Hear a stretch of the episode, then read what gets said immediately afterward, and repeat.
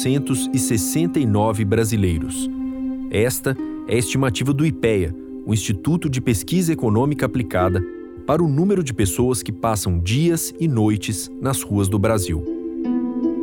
Só em São Paulo, pelos cálculos da prefeitura, essa população aumentou 52% em apenas quatro anos.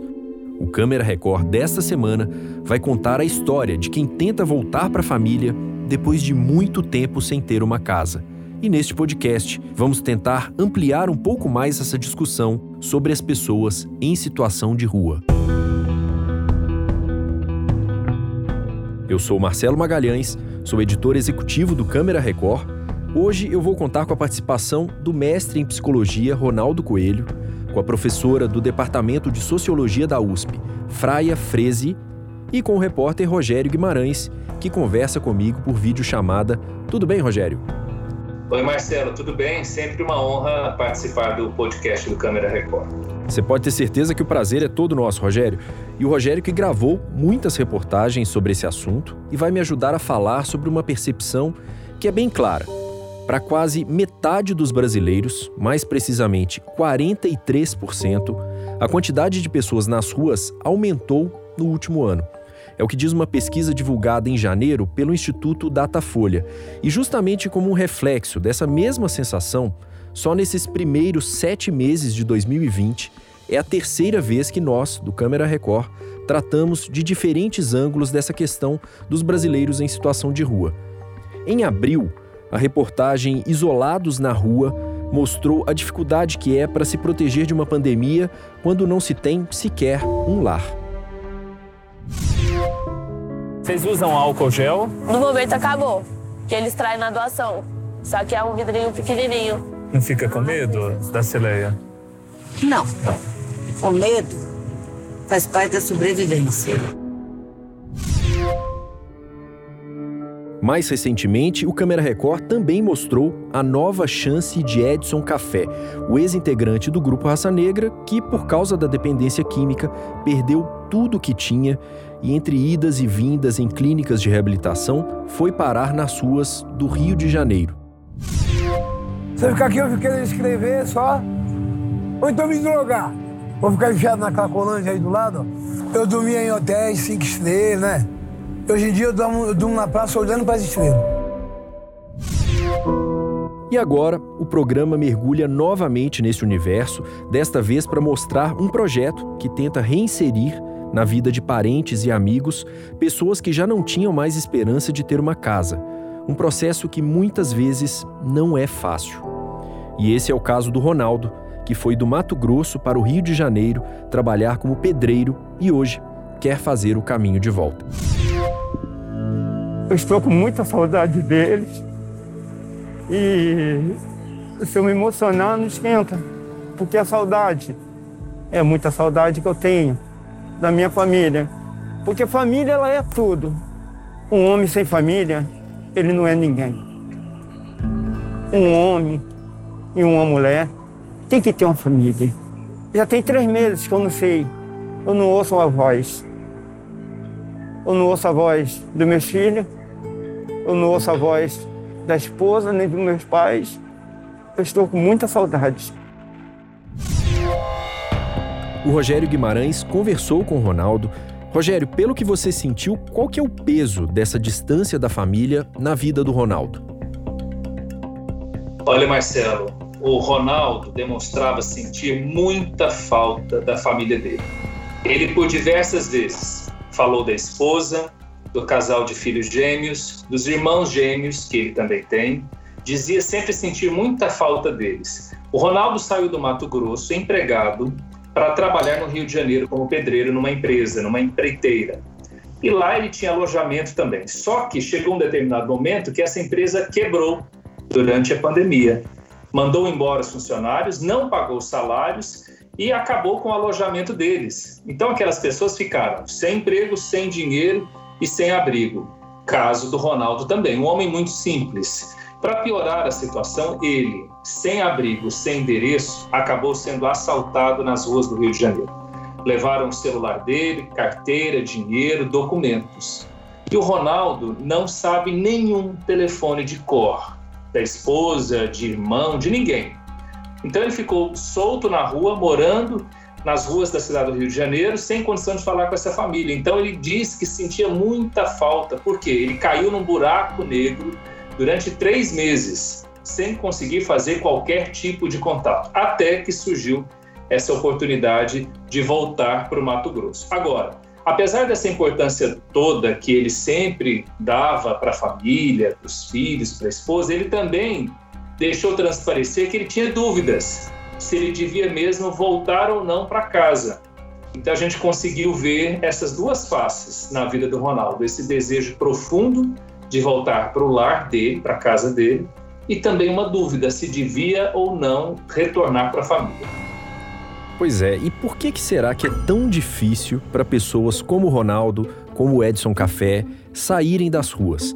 Nós falamos exatamente sobre isso com o psicanalista Ronaldo Coelho. Quando a gente fala de alguém que está na rua, uh, é interessante pensar nessa ideia de que a pessoa fez um rompimento com a família, né? Uh, a gente sabe que a maioria das pessoas que estão na rua são homens, né? E homens uh, são criados para sair, né? E não para voltar, né? Nunca para voltar. Então, muito provavelmente, o que pode acontecer com esses homens é deles tentarem esses saltos, não conseguirem, né? E não buscarem a sua rede de amparo, justamente porque a eles é, é privado isso, eles não estão uh, autorizados a buscar, né? Eles têm que conseguir. Só que eles têm que conseguir sem condições de conseguir. E eles não conseguem, não tem para onde voltar. E eles mesmos não se autorizam, né, a voltarem. Então eles preferem ir para a rua a procurar alguém numa situação de dependência, porque isso pode ser sentido como uma situação humilhante para essas pessoas até mais do que a própria rua. Ou seja, o que o psicanalista traz para a gente é uma visão que vai além da questão material, que é a mais óbvia, do dinheiro, da dificuldade de se manter, de pagar por uma casa. Muitas vezes pode haver também um problema em lidar com frustrações ou até um orgulho ferido. Isso pode soar estranho para quem só enxerga essas pessoas de longe, como a maioria de nós mas não para quem estuda essa população, como é o caso da socióloga Fraia Freze. Eu trabalho muito há muitos anos sobre a história social da rua no passado aqui em São Paulo. A rua tem regras, a rua, a rua é mais do que um espaço físico, ela é um, ela é um conjunto de regras eh, de, de interação social, de relacionamento social e tal. E as pessoas acabam se adaptando a essa, não só se adaptando, mas elas acabam aderindo a essas regras. Criam-se laços de solidariedade na rua, é, né? Tanto é que eu tenho várias pessoas com quem, as quais eu conversava e dizem assim, nossa, eu voltei, eu fui para casa, mas eu voltei para rua, né? Eu voltei para rua porque meus amigos mesmo estão aqui, né? Então, é, é muito complicado. Apesar de a gente chamar atenção para essas questões mais internas das pessoas em situação de rua, é claro que a gente não pode desprezar a condição financeira dessa população e tudo piorou com o desemprego, com a falta de renda, com os efeitos colaterais da pandemia do coronavírus. Só no primeiro semestre de 2020, o Brasil fechou 1 milhão 198 mil postos de trabalho pelos cálculos do Ministério da Economia, dados divulgados nesta semana. E isso certamente influenciou a população que está na rua. A socióloga Fraia Freze também falou sobre isso para a gente a quantidade aumentou, né? Claramente, eu acho que a grande novidade desses últimos meses de pandemia é a quantidade de famílias inteiras nas ruas. A gente está vendo, tem dados de, de, pesquisas, inclusive realizadas na USP, é, sobre a quantidade de gente que tem sido despejada por não conseguir pagar aluguel e tal, e aí vai a família inteira para a rua né? Então eu acho que isso é um detalhe. Agora, então a quantidade, digamos, a gente ainda não tem esses dados quantitativos realmente, né? É, mas é, visivelmente aumentou. Eu vou trazer de novo para a conversa o repórter Rogério Guimarães. O Rogério conheceu outro brasileiro em situação de rua, o Douglas. Ele deixou o centro do Rio de Janeiro para ir para a Bahia, tudo para conhecer a filha, de 22 anos, que ele nunca viu. Rogério, você que acompanhou dois dias com o Douglas dentro de um ônibus, como é que foi essa viagem? Marcelo, foram exatamente 43 horas de viagem. Nós fizemos dois percursos: Rio de Janeiro a Brasília e depois Brasília até Feira de Santana. De feira, a gente pegou mais duas horas de estrada até a cidade da filha do Douglas, que é Macajuba. A gente não foi direto do Rio para Salvador e depois para a cidade dela, porque algumas empresas de ônibus não estão fazendo viagens diretas do Rio de Janeiro para a Bahia por conta da pandemia. Então foi uma viagem longa, cansativa. Nós passamos ali pela região serrana do Rio, depois Minas Gerais, Juiz de Fora, Belo Horizonte, Brasília, Chapada Diamantina. Foi uma viagem muito extensa. Poderíamos ter feito de avião, mas o Douglas tem medo de altura. Viveu tanto tempo nas ruas do Rio de Janeiro e o medo que mais causa pavor nele é altura, é avião. Então tinha de ser de ônibus. Então foi uma viagem extensa, cansativa e de muita expectativa. O Douglas queria de fato conhecer essa menina que hoje está com 22 anos. Ele saiu da Bahia, a mãe estava grávida e ele disse que não sabia. Foi saber dessa notícia de que era pai seis anos atrás. A menina já tinha 16 anos, conversou com a filha por telefone e desde então eles têm contato dessa forma apenas, contato pessoal nunca tiveram. E agora em abril foi o aniversário dela, a menina se chama Cíntia. E ele disse que após essa conversa, esses parabéns que ele deu, ele teve uma vontade muito profunda de ver essa filha pela primeira vez. Ele já estava morando na rua desde novembro do ano passado, comecinho de dezembro, e agora, em abril, ao falar com ela, brotou esse desejo de conhecer essa menina. Mas ele não tinha condição financeira para isso, conseguiu ajuda só agora, em julho e partiu para essa viagem que foi uma jornada impressionante, cheia de altos e baixos. O final não foi exatamente do jeito que o Douglas esperava. A gente conta o final dessa história no Câmera Record. E a gente também preparou um material extra para as redes sociais do Câmera Record, com bastidores, com impressões, com detalhes, curiosidades coisas que a gente só separou, preparou para as redes sociais. Vale muito a pena você conferir o final dessa jornada, desse retorno do Douglas, do Rio de Janeiro para a Bahia e como foi o final dessa história toda, viu, Marcelo?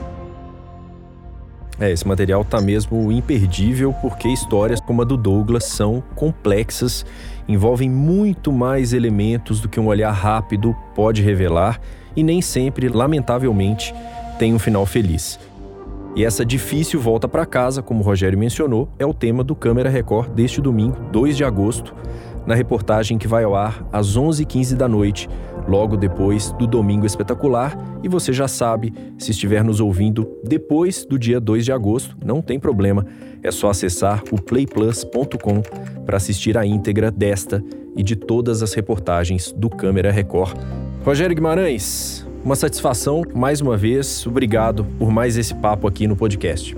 Eu que agradeço pela oportunidade de participar aqui, sempre um grande prazer. Estamos sempre juntos, Rogério. A reportagem deste domingo conta também com a Mariana Verdelho, o Rafael Mendonça, o Mauro Júnior, a Fernanda Sanches, o roteiro é da Natália Florentino. Ainda tem uma lista enorme de brilhantes profissionais que integram essa nossa equipe. E este podcast teve edição de Miguel Wesley e a sonorização de Felipe Égia, que na semana passada ficou bravo comigo, porque eu pronunciei errado o sobrenome dele. Fica aqui a correção, repita comigo, Rogério. Felipe Égia. Felipe Égia. Muito bem. E claro, eu agradeço muito a você que nos acompanhou mais uma vez. Espero de verdade que você tenha gostado. Até a próxima. Tchau.